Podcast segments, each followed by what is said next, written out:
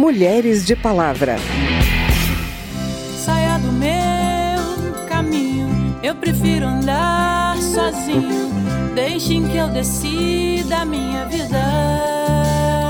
Elas estão recebendo ameaças de morte, com descrição detalhada de torturas, né, que vão ser submetidas, é, de violência sexual. Sonho escreve em letras grandes,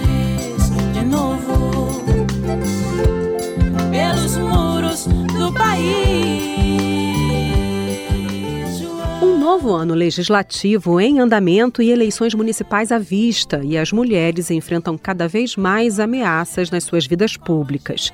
Em agosto de 2021, a violência política de gênero passou a ser crime no Brasil. A lei pune quem humilhar, ameaçar ou prejudicar uma candidata ou mandatária em razão de sua condição feminina. Existem diferentes maneiras de tentar desqualificar a atuação da mulher na política, desde questionar a competência dela para exercer aquela função, chegando às formas mais cruéis de ameaças. Mas elas não aceitam o silêncio, não. Por isso, a violência política é tema mais uma vez aqui do programa. Eu sou Vera Morgado te convido a me acompanhar a partir de agora. A felicidade é uma arma quente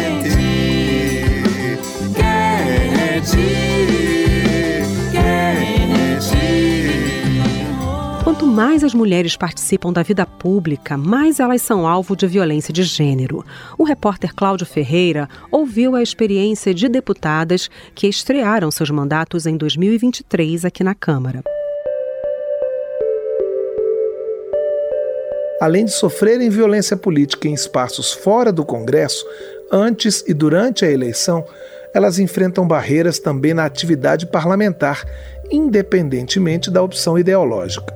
A deputada Júlia Zanata, do PL de Santa Catarina, foi assessora na Assembleia Legislativa do seu estado antes de chegar à Câmara. Mesmo tendo se sentido parte do debate democrático, a parlamentar aponta, nesse primeiro ano de mandato, uma batalha constante por espaço. A Câmara dos Deputados é muito. São 513 deputados. Para você ser ouvida aqui é muito mais difícil. Para conquistar o seu lugar ao sol aqui é muito mais difícil. Para você ter um espaço é muito mais difícil. Mas creio que consegui ter o meu lugar, ser ouvida e fazer o meu eleitor se sentir representado aqui na Câmara dos Deputados. Julia Zanata relembra que, em uma reunião da Comissão de Segurança Pública, um deputado invadiu seu espaço íntimo e se aproximou sem permissão. O episódio foi levado para o Conselho de Ética, mas ela reclama de ter sido acusada de produzir fake news sobre o assunto, além de o parlamentar não ter pedido desculpas.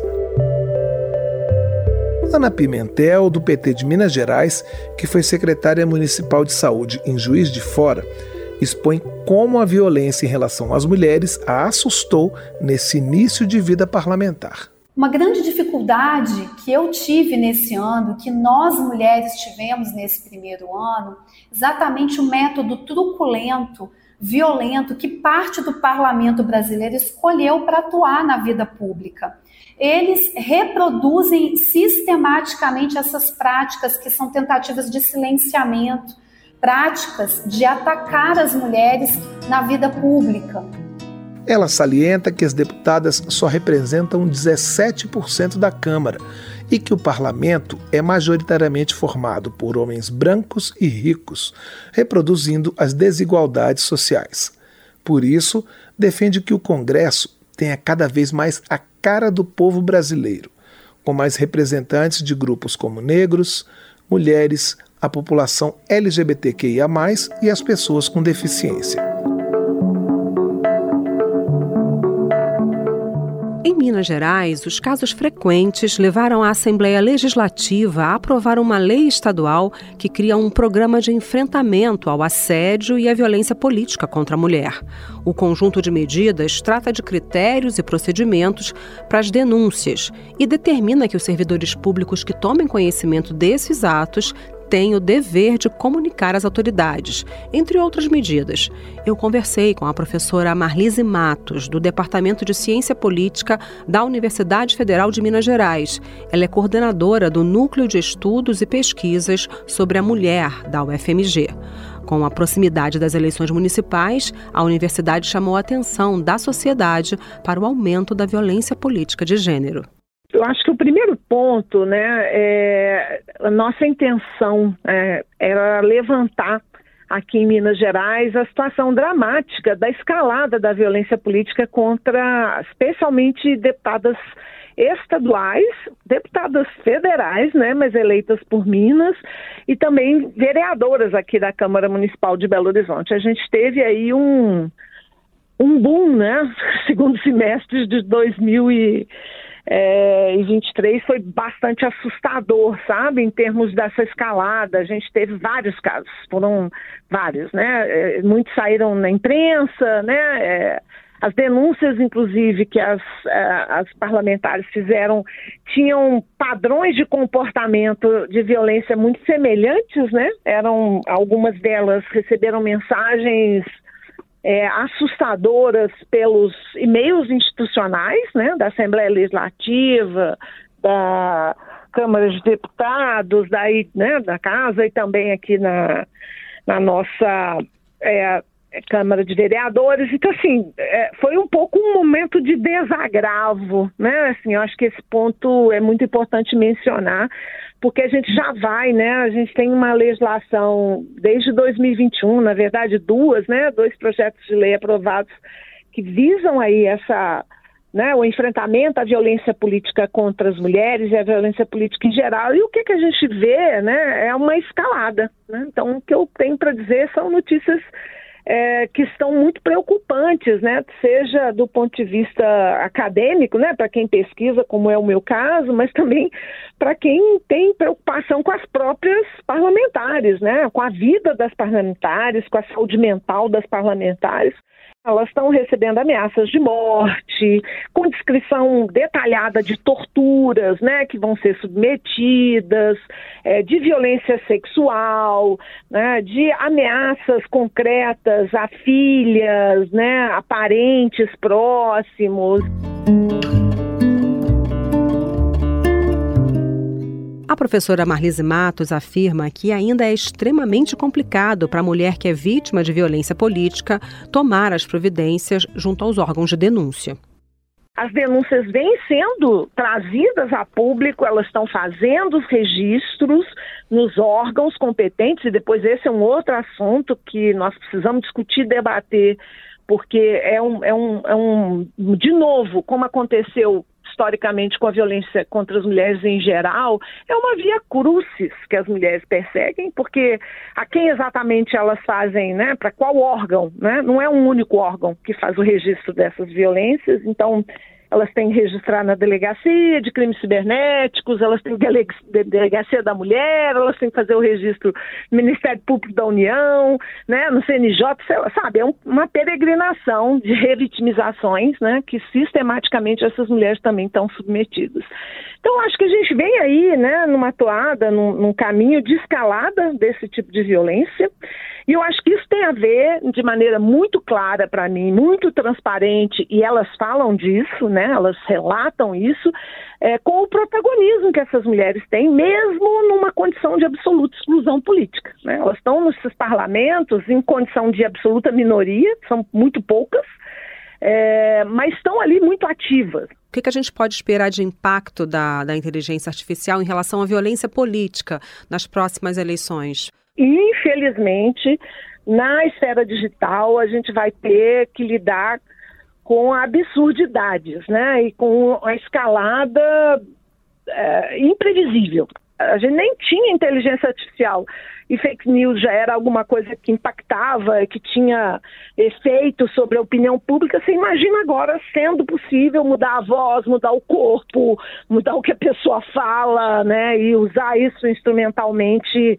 para prejudicar, atacar uma candidatura, né? Então isso vai ser um inferno, né? Eu acho que a gente a gente não está preparado como sociedade para lidar com isso, porque mesmo os eventos que são reais, né? Não são no mundo digital, mas são concretos de ameaças físicas, de assédio sexual que, que aconteceram. A gente lidou muito mal com esses casos de violência política concretos, materializáveis. Esses que estão na esfera midiática digital, assim, a gente não vai conseguir lidar com isso. Eu acho que vai ser vai ser muito duro e vai ser um processo muito difícil é, para lidar, sabe? A gente não está preparada, essa é a minha opinião.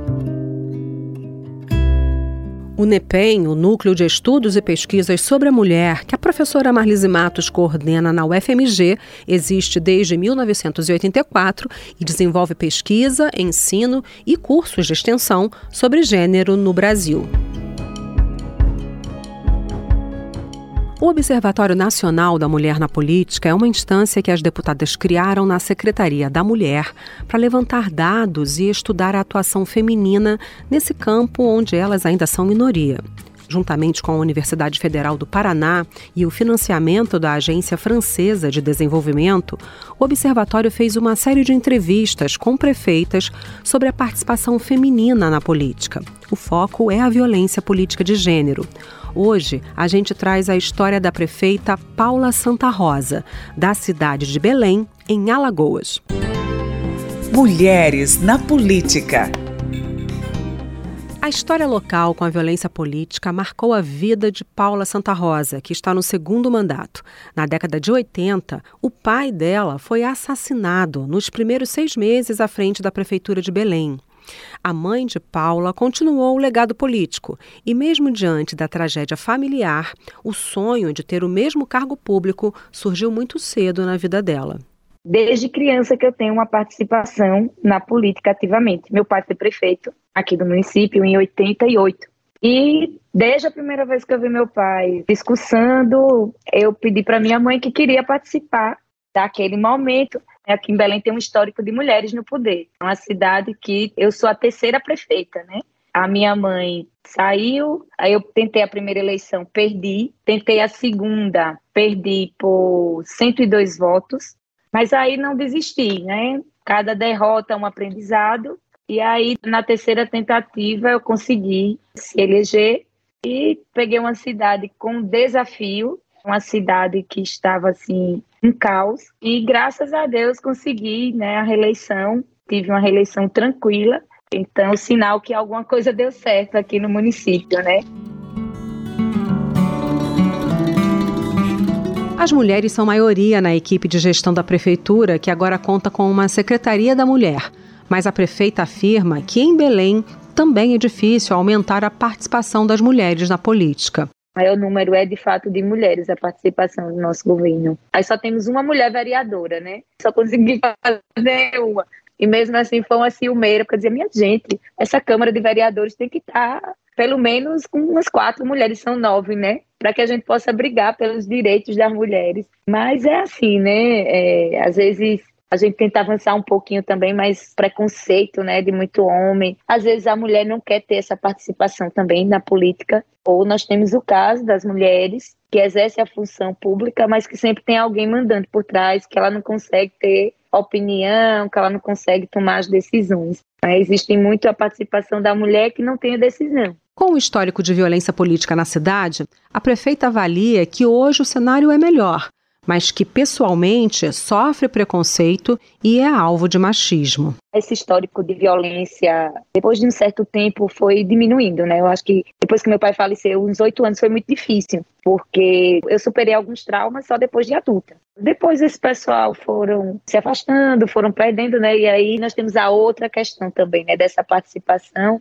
do preconceito dos homens, né? A gente passa por algumas situações bem constrangedoras. Pessoas acham que ou a mulher não tem capacidade, ou se ela tem alguma beleza que é mais fácil ela conseguir porque tem uma aparência, ou porque. E a nossa capacidade sempre colocada em jogo. Né? Eu já passei por diversas situações, mas eu prefiro, muitas vezes, fazer de desentendida e continuar trabalhando para que você não pegue inimizade. Né? E conseguir, com essa postura de respeito, conseguir muita coisa para o município.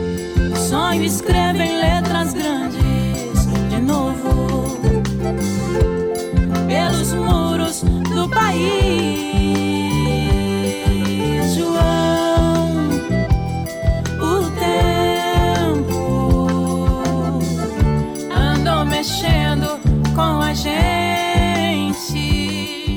Esse foi o Mulheres de Palavra. Nesse programa a gente ouviu a música Comentário a respeito de John, do Belchior, na versão da Vanessa da Mata e do João Gomes.